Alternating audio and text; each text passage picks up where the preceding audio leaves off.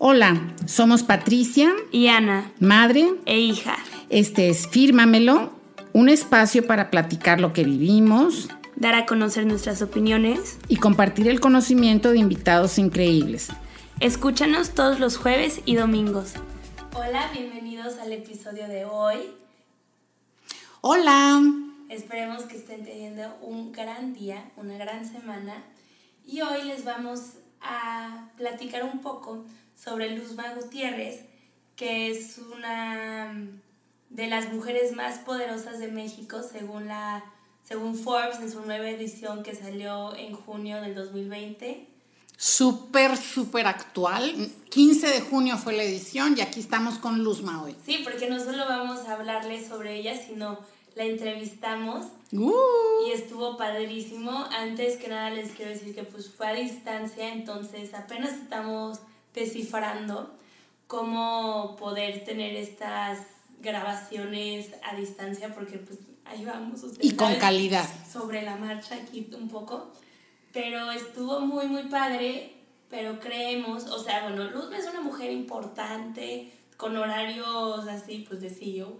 Entonces, este, súper agradecidas, nosotras con ellas, nos dio un poco de su tiempo, entonces no nos pudo dar como una biografía muy extensa sobre ella, pero aquí la NU fue su directora de maestría en la UDEM de Desarrollo Organizacional y pues cuéntanos sobre ella. Pues sí, tengo el gusto, el placer y el gran honor de presentarles a Luzma Gutiérrez. Ella ha desempeñado diferentes puestos en su vida laboral. De 1997 a 2006 tuvo la responsabilidad, perdón, la responsabilidad de ser CFO de la TAM Duty Free SADCB y subsidiarias, en donde participó en la colocación de acciones en el mercado bursátil de México. De 2006 a 2013 fue la CEO de Controladora Milano y subsidiarias SADCB un grupo de empresas que operan las tiendas Milano y Melody, con casi 500 ubicaciones en todo el país y más de 5.000 empleados. Luzma contribuyó al crecimiento del grupo, duplicando el número de establecimientos, además de participar activamente en la venta del grupo a una empresa global de capital privado. Posteriormente, de 2013 a 2018, fue la CEO de Petro 7 Sí, y aquí empiezas el mundo de Luzma en las gasolineras. Ahí lideró a un grupo de estaciones de servicio que operan en el noreste de México y entre sus logros más importantes destacan los siguientes. Ampliar la red a nuevos mercados, incorporar mejores prácticas en todas las áreas de gestión y creación de una nueva marca de aditivos. Se dice fácil, pero no fue.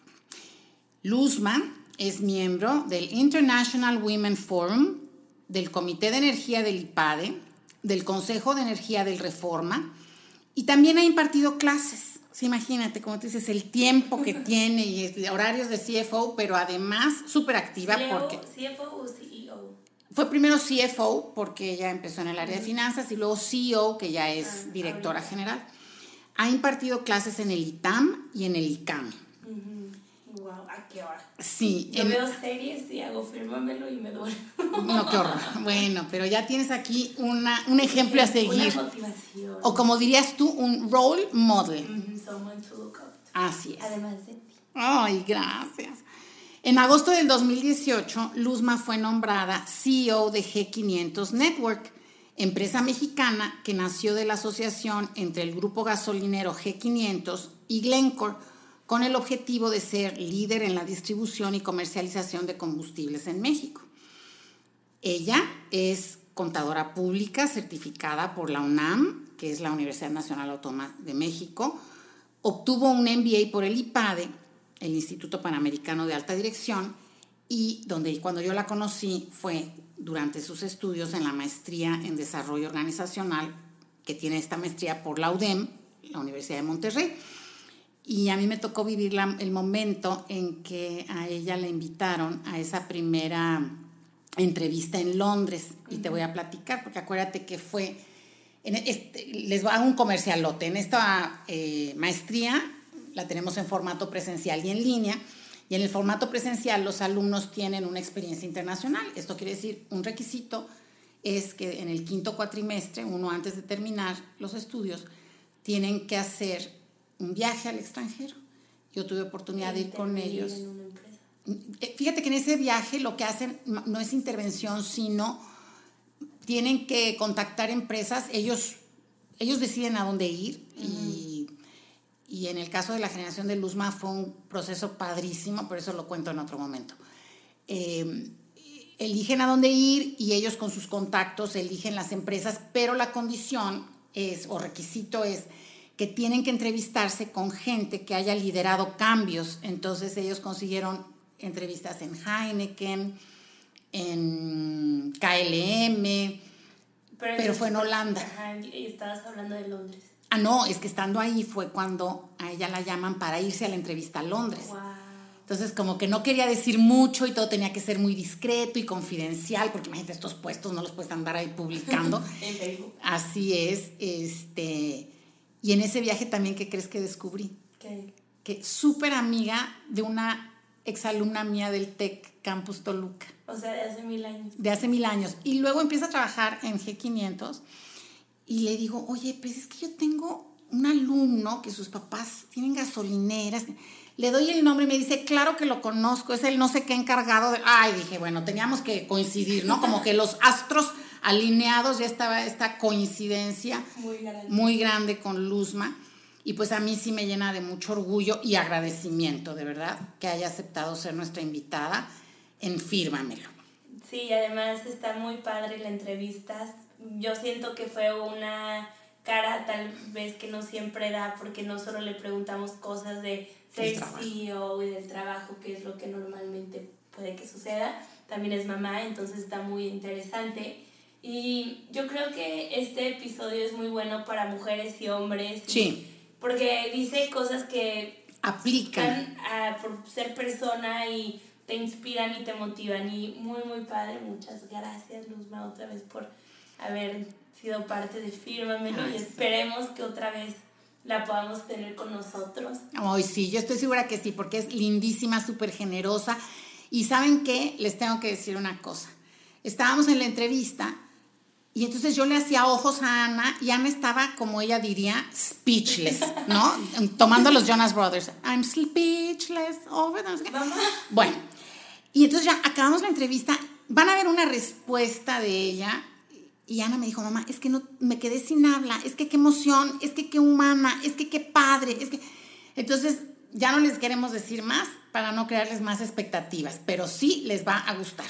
Sí, se pueden dar cuenta cómo yo estoy. Yo ni hablo en esa entrevista, estoy así como babeando en el fondo. Sí, sí, sí.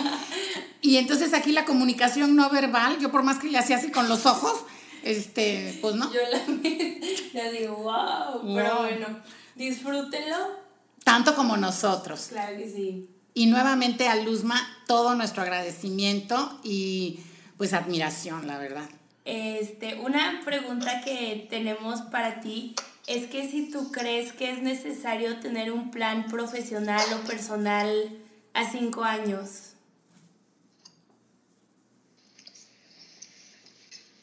Mira, yo nunca he hecho un plan profesional a cinco años. Creo que mis planes profesionales siempre los he hecho como a tres cuando me he cambiado de, empresa, siempre digo, bueno, el primer año es para conocer tu segmento, tu mercado, eh, armar tu equipo de trabajo, hacer un plan, implementarlo. Ya después de eso, ya te replanteas es otro periodo igual. Y, y personalmente, creo que mis planes personales han sido de mucho más largo plazo, ¿no? decía que quería terminar la carrera antes de los 25 años, me titulé a los 24, un día de mi cumpleaños. Después quería terminar, quería eh, hacer una maestría antes de, cumplir los 32, 33, más o menos se dio. Eh, quería casarme antes de los 30, quería tener un hijo antes de los 30 y se dio, ¿no? O sea, como que, como que digamos que son más a largo plazo eh, quería llegar a ser director de empresa antes de los 30, quería ser un director general antes de los 40, ¿no? En fin, creo que, que la vida sí la vas midiendo por ciclos, los profesionales más cortos, creo que los personales más a largo plazo. Claro, ah, súper bien. Este, y también como otra pregunta que te queríamos hacer es, ¿quién es la persona más inteligente que conoces? Oh, esa es una difícil. Conozco a mucha gente muy inteligente. Mucho.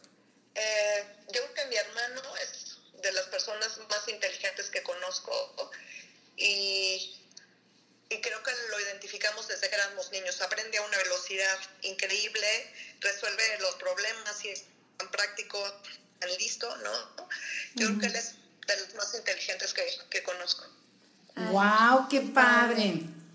Este, y otra es, es que son como preguntas como para conocerte a ti, no tan profesionales, como un poco más este, relajadas. Era otra que es, eh, ¿cuál es tu cadena de fast food favorita? Hijo, a mí me encanta eh, Shake Shack. Ay. Eh, las hamburguesas me fascinan. Eh, también me gusta Carl Jr., pero creo que me quedo con Shake Shack. Muy bien. Buenísimo. Me Eh, encantan las hamburguesas. ay, son deliciosas, es mi comida favorita, Sí. aunque no es la más nutritiva. Oye, eh, Luzma, y cuéntanos, si hay algo que siempre has dicho, lo voy a hacer, lo quiero hacer, pero nunca lo has hecho. Fíjate que yo tuve ahí dos, dos temas, dos veces en mi vida he estado a punto de ahogarme. Ay, Entonces, digamos que le, ah, le tengo bastante respetillo al agua. eh, y, y como que bucear siempre me encantaría sumergirme, pero la verdad tengo que superar ese, ese miedo. Y creo que. Y me encantaría ver un amanecer en África. Wow, pues nos llevas, oye, porque eso también es así. En el bucket list de nosotros también está. Eh, O en ir a aprender a bucear en una playa de África, porque tienen unas súper bonitas. sí, Además de todos Sí, sus sí, sí, aunque, aunque personalmente, bueno, tuvimos una experiencia muy dura, ¿no? De, de alguna playa en África, Pati, Sí, falleció sí. Un, un amigo muy Ay, cercano. sí. sí, nuestro alumno. No, entonces ahí sí, no. mm, Bueno, no, fue entonces en horrible. Cancún. Sí. También está bonito. Aquí tenemos muy buen, muy lugares hermosos. Dime, Luzma, ¿cuál ha sido el mejor consejo profesional que has escuchado? Fíjate que yo tuve un consejo cuando era niña. Le- les voy a contar como a lo mejor dos o tres. Ujú. Cuando era niña yo iba en quinto de primaria, era alumna de excelencia, a mí siempre me gustó mucho la escuela y, y yo Espérame que te perdí. Se perdió tantito. era niña, yo quería estar en la escolta, ¿no? Ajá. porque pues era un sueño, era su aplicada y tal, y a la hora de elegir no me eligen y, y yo me decepciono mucho y solía voy a hablar con la maestra, con la directora y me dicen que no, porque pues yo era más alta que el promedio en ese entonces de mis compañeritas y, y pues que sí iba a ver un poco estético. Híjole. Pero llaman a mis papás y le dicen, oye, esta niña vino a reclamar, o sea, hablen con ella. Y dije, papá, ella vino sola. ¿Y qué le dijeron?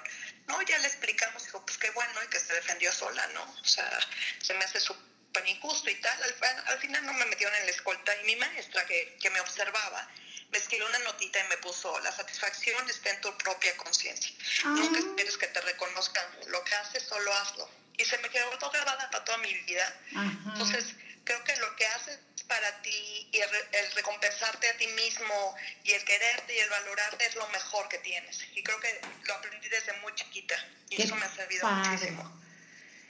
No, eh, otra, otro consejo también me lo dio cuando yo era directora de finanzas, era muy joven, tendría 28, 29 años.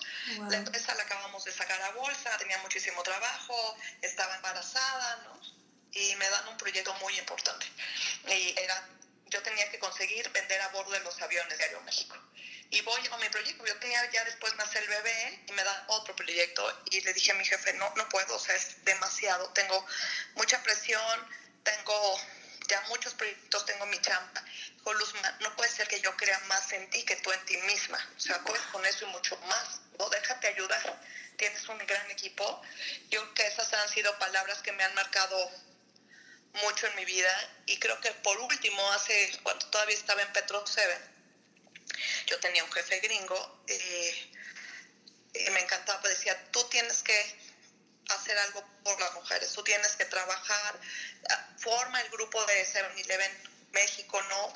De, de esta de comunidad, de, de diversidad, de inclusión. Y yo decía, hijo, es que tengo mucho trabajo. Me dijo, si tú, hay dos directoras aquí, si tú no lo haces, ¿quién lo va a hacer, no? ¿Quién va a abrir camino para las futuras generaciones? Y se me quedó muy grabado porque creo que siempre puedes tener tiempo para todo y sí tienes que tener esa responsabilidad de, de, de ser capaz de, de, abrir camino y de, de ser tan incluyente como lo más que puedes. Claro, padrísimo, padrísimo. Pues son tres consejos preciosos, ¿no? Y en momentos súper importantes, porque el primero, pues cuando estás en primaria, que a veces eres tan vulnerable, eh, no sé, hay gente que pues no le gustan las matemáticas porque su maestra fue una maldita perra del mal con las matemáticas y la niña. Y en cambio, qué padre que hayas tenido esta maestra tan linda de hacerte esa nota con esas palabras tan sabias, ¿no? Sí, sí, sí, que te llenan mucho, ¿no? Y que se me quedaron marcadas toda mi vida, Pati. No, y la dices como este recitar alguna estrofa del himno nacional, me encantó. Después me la vas a decir este, despacito para que le escriba. Oye, y así como estos grandísimos consejos profesionales, ¿cuál es el peor consejo profesional que has escuchado o que has recibido? Estoy pensando.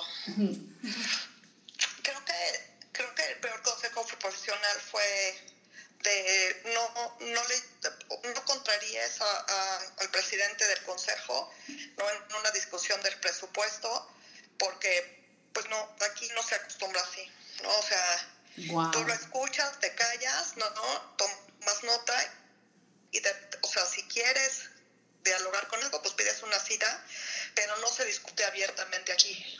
Yo creo que fue lo peor que me pudieron decir, ¿no? Oh, sí. Y de ahí, pues, no, y de ahí tuvo consecuencias, ¿no? Pero yo no, no me aprendí a callar, no, no, yo no, aquello de calladita te ves más bonita, no, no lo creo. No, tú no. Y pues me mandaron a, al coach directivo que me sirvió muchísimo porque aprendí a hablarle diferente, en un tono diferente, uh -huh. eh, a, digamos, a lograr el mismo objetivo, pero con una actitud diferente. Qué padre, ¿no?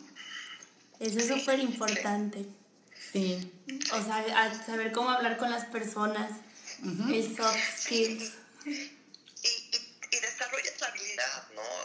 Yo venía de trabajar en otra cultura mucho más abierta, trabajar con los españoles son muy directos y muy abiertos, ¿no? Y, y me iba bien con ellos y cuando llegué, fue cuando llegué a Monterrey, que culturalmente es muy diferente.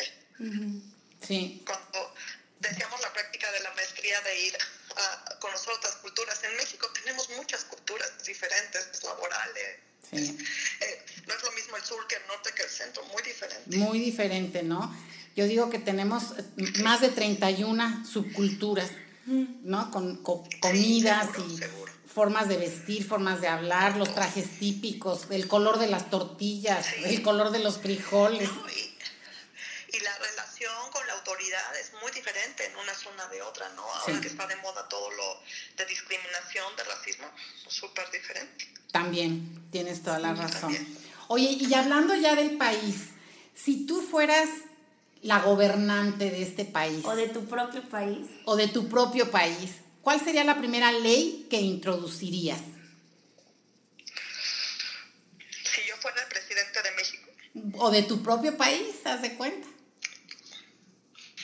Uh, creo que trabajaría mucho en sustentabilidad, en todos los aspectos, no solamente en sustentabilidad energética o ecológica, sino hasta en una sustentabilidad moral de, uh -huh. de, de las personas. ¿no? Yo soy muy, muy promotora de las libertades individuales. Creo que trabajaría en una sociedad más incluyente y más compasiva. Ay. Eh, creo que eso es lo que haría. Pues vamos a votar por Luzma. Luzma para... Luzma para presidente. no, no, no, la política, no. Ay, no, ¿verdad? Pero sí necesitamos eso de inclusión, compasión, respeto. Sí. Fíjate que estaba leyendo un artículo de las eh, de los países que mejoran partir del COVID están liderados por mujeres. Ay, sí.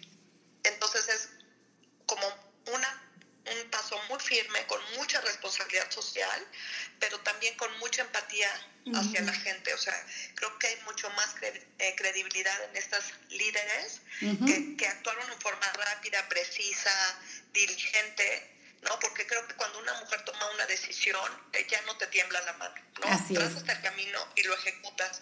Y yo creo que aquí, bueno, ya que te digo, ¿no? Los bandazos y la desinformación de todos los días. Y las Creo contradicciones, ¿no? claro. Fíjate que de ese artículo que mencionas, a mí me encantó que una de ellas hablara con los niños. ¿Te acuerdas? Les explica. Sí, y les dijo, y es normal que se vayan a sentir así y asado y no sé cuánto, pero no quiso que fueran adultos, sino niños. A mí se me hizo, bueno, como que el amor en primer lugar, ¿no? Creo que eso es lo que nos caracteriza a las mujeres, ¿no? Que, que tenemos un gen de servicio, ¿no? La posibilidad de ser mamá, decidas o no, pero el gen lo tienes. Exacto. Estás Ay. equipada.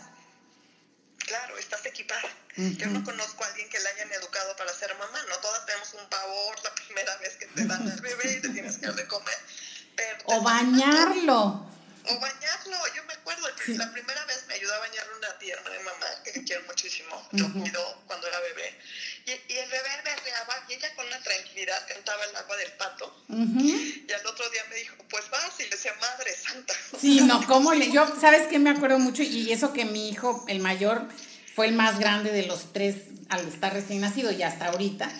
Y, y se me hacía como ostión, yo se- sentía se me iba a resbalar y se iba a ahogar, y bueno, un terror. Y, y así como tú dices, la mamá, la tía ahí junto, órale, échale, y tú solita, y con una tranquilidad, Así, y así. así y Y así. siempre uno, ¿no? Entonces yo creo que cuando asumes una posición o tienes un gran reto, si superas eso, superas cualquier cosa. ¿Verdad que sí? Oye, ¿y qué tal tu rol de mamá? Muy divertido, muy divertido. Tengo, Charles tiene 20 años, tenemos muy buenas relaciones, muy buen chavo.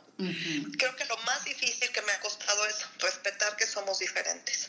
Guau. Que él tiene otros intereses en la vida, que tiene otros anhelos, que tiene otras expectativas diferentes a las mías, ¿no? Yo era, a mí me encantaba la escuela, los grupos y tal, ¿no? Él, le encanta la comunicación, el fútbol, es amiguero, ¿no? Que nos, nos hemos aprendido a respetarnos, obviamente es mi único hijo, lo quieres muchísimo, ¿no? Lo quiero muchísimo, pero tenemos una gran comunicación y mucha confianza para hablar de temas que a lo mejor en una relación madre-hijo no se hablan, como, pues, no sé, de, de- de descubrimiento sexual o de que, no, de temas de drogas, de, de, de, así de, ¿a ti qué te parecería, no? Si yo pruebo un cigarro de marihuana y dije, no, pues a mí me parecería muy mal, explícame por ya te documentaste. Claro. Así, ¿no? ¿No? Entonces es, es, es un buen tipo. Y sí, me, me encanta. Creo que, que lo he disfrutado mucho en las diferentes etapas. Y creo que también siempre cuando una, una persona como yo que trabaja muchísimo y es mamá, tienes que rodearte de mucha ayuda. Luis tuvo mucha fortuna. Me ayudó a cuidarlo mi mamá, mi tía, mi papá, mi hermana. Todo el mundo, una red muy importante. Y creo que él se sentía muy afortunado de ser tan querido Eso. y a- a- valora también mucho ese entorno familiar extendido. Ha sido muy bonito. Ay, qué padre, qué padre. Y sí, fíjate que coincide con el estudio que yo hice acerca de mujeres líderes. Toda la preparación, el que les gustara la escuela, el que se- querer ser de la escolta, bueno, todo eso. Pero esta última parte que estás diciendo De la- de la, del apoyo, sola uno no puede. Yo les digo que eso... No puedes, no puedes. no, eso es como de Hollywood. No, no puedes. Y qué padre que los No hijos... puedes. Y, sabes que también, Ajá. no, te, voy a decir, eh, aprenden también a valorar a su mamá, ¿no? A Exacto. reconocer todo lo que implica de, de esfuerzo físico, mental, espiritual, no tener la templanza para estar en- con una gran presión de chamba, pero también tienes presión de la casa, ¿no? No, no por no estar, dejas de ser responsable de todo. Claro. tú te tienes que encargar que todo funcione adentro y afuera, ¿no? Y eso creo que he aprendido a valorarlo mucho cuando he salido de revistas y tal. no es alguien que venga y, ay, sí, mamá, qué gustó, ¿no? Pero me escribió una de sus amigas de, ay, Luis nos trajo la revista y estamos súper felices porque dice, ah, qué bueno, o sea, se siente orgulloso. Claro, y quizá no te lo diga abiertamente, pero te presume. Exacto. Qué padre, Eso es Luzma. muy bonito. Sí. Y qué padre que estés formándolo así, con tanta apertura, tanta confianza, comunicación. Y pues a mí me, bueno, que conozco su relación, me encanta. Y también conozco esa red de apoyo con la que él creció y que valora tanto, ¿no? Sí. Ay, sí, es muy bonito. Sí, sí, sí. Muy bonito. Y sabes que uno tiene, yo creo que como mujer tiene que saber expresar también de lo que necesitas y hacerte de ayuda, porque la satisfacción está en ti. O sea, no necesitas ser una supermujer, necesitas ser una mujer or- ordenada que satisfaga como todas esas facetas de la vida. ¿no? Claro. Y hay días que te complican más que otros, Pati, tú lo sabes, ¿no? Pues sí, porque además son muchos roles, nos gusta hacerlo todo bien y andamos de malabaristas aventando pelotitas y cachándolas todas y no dejando que ninguna se nos caiga. Como yo. Y no se caen, ¿eh? ¿No? Luego yo le digo a mi mamá, eres una mamá ausente y se vuelve loca. Y, o sea, obviamente yo lo digo de broma, pero sí me imagino el horror, o sea, lo difícil también que es como dejar a tu hijo o hija por ir a trabajar. No es como, ay, sí, qué padre, ya me voy. No, y cuando te vas de viaje. Sí, o cuando te toca el viaje y es el, co- el concierto de la criatura o el, Sí, no, súper el complicado. festival escolar y no sé cuánto y les dices, ¿sabes qué? Te adoro, no porque no estén, no te voy a querer dejar de querer, ¿no? Exacto, ¿no? Y sabes que uno trata de estar como Sí, sea, ¿no? Yo me acuerdo que una vez llegué a un festival del Día de las Madres, no había dónde estacionarse, yo desesperada, y buscaba y ya era tarde, ¿no? Me ve una patrulla, dijo, ¿qué pasó? dije, vengo aquí, él iba en el kinder, vengo aquí al festival, ya va a salir mi hijo y no sé qué. Y él me dijo, déjalo ahí, échese a correr. Ay, y lo mi dejé vida. parado en Avenida Coyoacán, que es una avenida muy sí, transitada aquí en México. la conozco. Y me fui a correr, llegué, ya estaba mi mamá y mi hermana ahí, ya no pude acercarme, pero me cercioré que cuando él saliera, lo primero era que me, veía, Claro. me vio, se iluminan sus ojitos, ay, bailó tal, aplausos y me eché a correr. De regreso. Porque lo había dejado muy mal parado, de regreso. Dices, bueno, a esos malabares se tocan hacer. Exacto. Sí, creo que el, rol de mamá, aparte es pues la satisfacción más grande que tienes. Yo digo que en este transcurso profesional tiene muchos hijos, ¿no? O sea, gente que vas formando y tal. Pero realmente vas a trascender a través de, lo felices que puedan ser. Exacto, exacto, exacto. Ay, pues qué padre, Luzma. Sabemos que tienes muchas cosas que hacer. Te agradecemos muchísimo este ratito. Este, nos dejas picadas con ganas de volverte a entrevistar y estoy segura, como te dije, que va a ser la rockstar del año. Muy bien, Pati. Pues cuando quieran, le, le seguimos. Mil, mil gracias. Sí, muchísimas Pues gracias. les mando un abrazo grande. Cuídense mucho, que estén muy bien. Igualmente un beso. Besos. Besos. Bye. Bye.